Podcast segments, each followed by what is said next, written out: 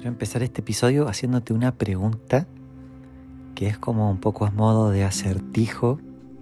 Se trata acerca de que puedas pensar acerca de un bien que es tan precioso que no se puede falsificar. Es un bien que si se pudiera vender dejaría de ser un bien. Es un bien que algunas personas por no cuidarlo han perdido sus ministerios, iglesias, familias, trabajos. Y es un bien que encontramos en la Biblia. Bueno, la respuesta es integridad. La integridad es un bien que no está a la venta. Si se pudiera vender dejaría de ser integridad. Muchos pastores, personas eh, en sus trabajos, eh, personas con familias han perdido lo que tienen por perder su integridad. Y es algo que el Señor lo estaba poniendo en mi corazón bien fuerte para que lo pueda compartir contigo hoy, porque el Señor quiere y nos manda que seamos personas de integridad. Y yo quiero proponerte la siguiente definición de integridad que tiene que ver con quién eres realmente en lo secreto. Integridad es cuando las luces están apagadas y acuestas tu cabeza sobre la almohada y ahí no puedes, no podemos eh, aparentar nada. Sabemos quiénes somos, sabemos si estamos realmente viviendo vidas íntegras o realmente estamos viviendo vidas con una apariencia de piedad pero sin la eficacia de ella. Dios nos llama a una vida de integridad y para eso vamos a ver esta historia paradigmática acerca del rey David, que está en 2 de Samuel capítulo 11, te invito a leerlo completo. Mientras tanto, yo voy a resumirlo, es una historia más o menos conocida en la que el rey David estaba paseando eh, en la época en que los reyes iban a la guerra, sin embargo él estaba, digamos, paseando en su palacio y vio a lo lejos una hermosa mujer que codició en su corazón y la mandó a llamar para acostarse con ella. Mientras el esposo de esta mujer estaba en la guerra, estaba peleando, estaba haciendo lo que el rey debía estar haciendo, debía estar en la guerra. Pero este, este rey, al tener tanto poder, abusa de ese poder y aprovecha la oportunidad y se acuesta con esta mujer sin que eh, su esposo lo supiera. Había perdido su integridad, David. La había vendido muy barato.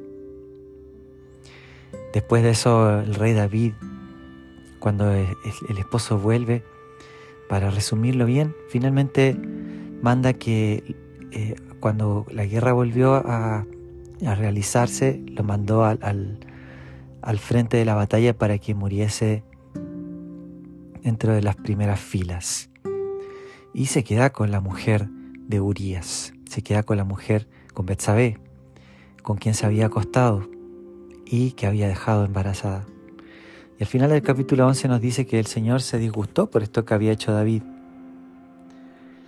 En pocas palabras, David había perdido su integridad. Así que en el siguiente capítulo, el capítulo 12, vemos cómo el profeta Natán reprende a David. Y ahora sí que voy a leerte esta historia que me parece fascinante, la manera magistral en que Natán reprende a David. Dice así, versículo 1 de capítulo 12 de 2 Samuel. Por lo tanto, el Señor envió al profeta Natán para que le contara a David la siguiente historia. Había dos hombres en cierta ciudad, uno era rico y el otro pobre. El hombre rico poseía muchas ovejas y ganado en cantidad. El pobre no tenía nada, solo una pequeña oveja que había comprado. Él crió esa ovejita, la cual creció junto con sus hijos. La ovejita comía del mismo plato del dueño y bebía de su vaso, y él la acunaba como a una hija.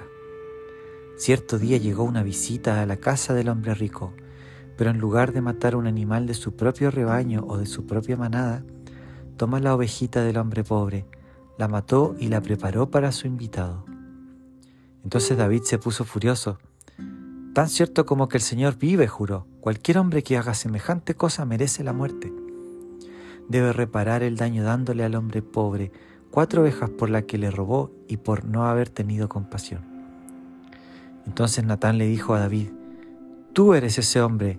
El Señor, Dios de Israel, dice, Yo te ungí rey de Israel y te libré del poder de Saúl. Te di la casa de tu amo, sus esposas y los reinos de Israel y Judá. Y si eso no hubiera sido suficiente, te habría dado más, mucho más. ¿Por qué entonces despreciaste la palabra del Señor e hiciste este acto tan horrible? Pues mataste a Urias elitita con la espada de los amonitas y le robaste a su esposa. Hasta ahí voy a, voy a leer. El capítulo sigue. Y pensemos nuevamente en, en que David había perdido su integridad. ¿Y por qué te digo esto? Porque integridad, como te decía al principio, tiene que ver con, con nuestro corazón, con saber realmente cuando están las luces apagadas quiénes somos. Y con la almohada puesta, con la cabeza puesta en la almohada, no podemos engañar a nadie. Algunos pueden intentar autoengañarse, ¿no? O tener mecanismos para justificar sus malas acciones. Y sí, efectivamente, eso puede suceder, pero al Señor no, podemos engañarle. El Señor sabe realmente nuestra vida en lo secreto. David estaba teniendo entonces una vida secreta, estaba ocultando su pecado, pero al Señor no podía ocultarle su pecado, así que viene este profeta y reprende a David por su mala conducta. Sale a la luz lo que había estado en la oscuridad. Y aquí hay un primer paso para ser libres de, del pecado, es la confesión. Nos dice el versículo 13, entonces David confesó a Natán, he pecado contra el Señor. Bueno, luego de eso David tiene consecuencias por su pecado. Pero vemos que en el libro de los Salmos hay un salmo que es el Salmo 51 que describe el arrepentimiento de, David. Es, es David cuando cuando tiene este momento de arrepentimiento, y este salmo expresa muy bien eso, porque él dice, ten misericordia de mí, oh Dios, debido a tu amor inagotable, a causa de tu gran compasión, borra la mancha de mis pecados, lávame de la culpa hasta que quede limpio, y purifícame de mis pecados, pues reconozco mis rebeliones, día y noche me persiguen. Contra ti, solo contra ti he pecado, he hecho lo que es malo ante tus ojos quedará demostrado que tienes razón en lo que dices y que tu juicio contra mí es justo. Hay un reconocimiento aquí en este salmo de, del pecado, de esa vida en secreto, de esa vida oculta. Y creo que una de las prácticas que necesitamos eh, recordar y, y realizar es justamente acercarnos a alguien de confianza y si es que estamos viviendo algún pecado en lo oculto, en lo secreto, atrevernos a también, como nos dice el libro de Santiago capítulo 5, confiésense unos a otros sus ofensas para que sean sanados. Así que qué importante es traer a la luz lo que está en la oscuridad. Traer a la luz lo que está en la oscuridad. Entonces esto tiene que ver con cultivar un corazón de integridad, Así dice el versículo 10 de este Salmo 51.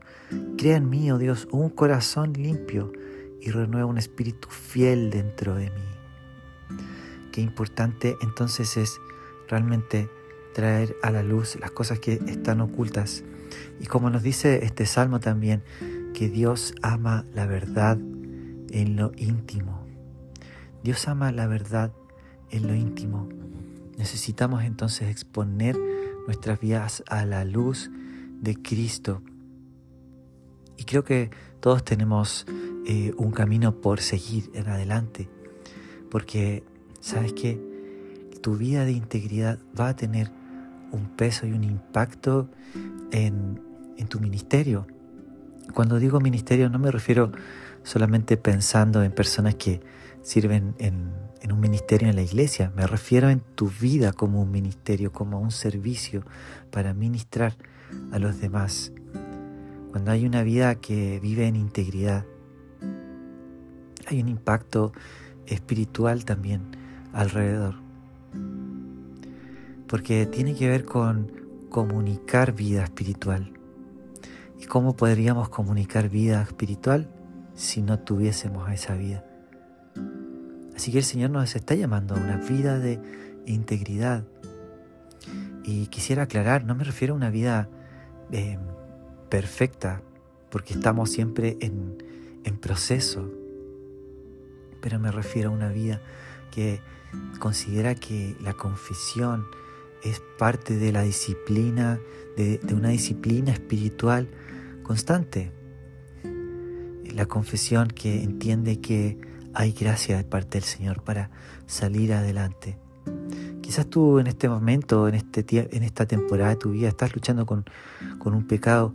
Quiero que sepas que no estoy predicando esto para que sientas culpabilidad o te sientas que condenación. Por el contrario, para que sientas libertad de que en confesión y cuando sacamos a la luz lo que está oculto, Dios trae sanidad, libertad a nuestra vida. Y yo creo que el Señor quiere que podamos caminar en su libertad, en la libertad del Espíritu de Dios.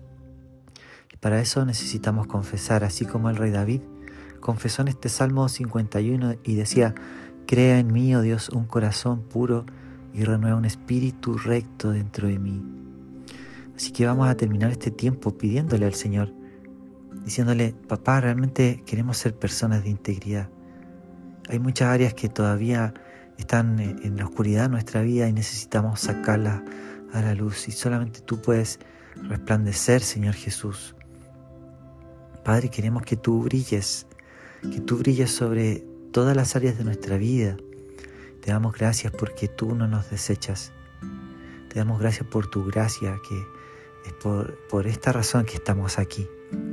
Señor, queremos ser personas de integridad, queremos poder ser de influencia para los demás, pero con un corazón íntegro, en lo secreto, cuando nadie nos ve, pero tú sí nos ves, Señor.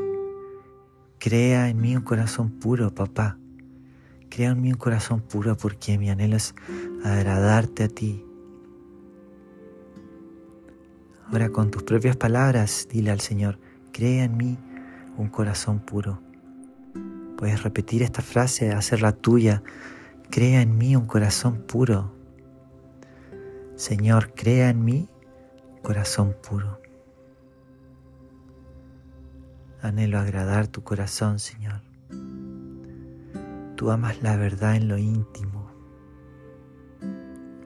Dame la valentía para confesar, Señor, si necesito hablar esto con alguien más. Crea en mí un corazón puro. Y gracias por tu perdón, Señor. Gracias por tu gracia. Tu perdón renueva el corazón, tu perdón nos trae la alegría. Gracias Jesús porque en ti hay misericordia nueva para cada día. Se renueva cada día tu misericordia. Sí, Señor, en el nombre de Jesús, enséñanos. Queremos caminar en integridad por tu gracia. Y oramos en Cristo Jesús. Amén.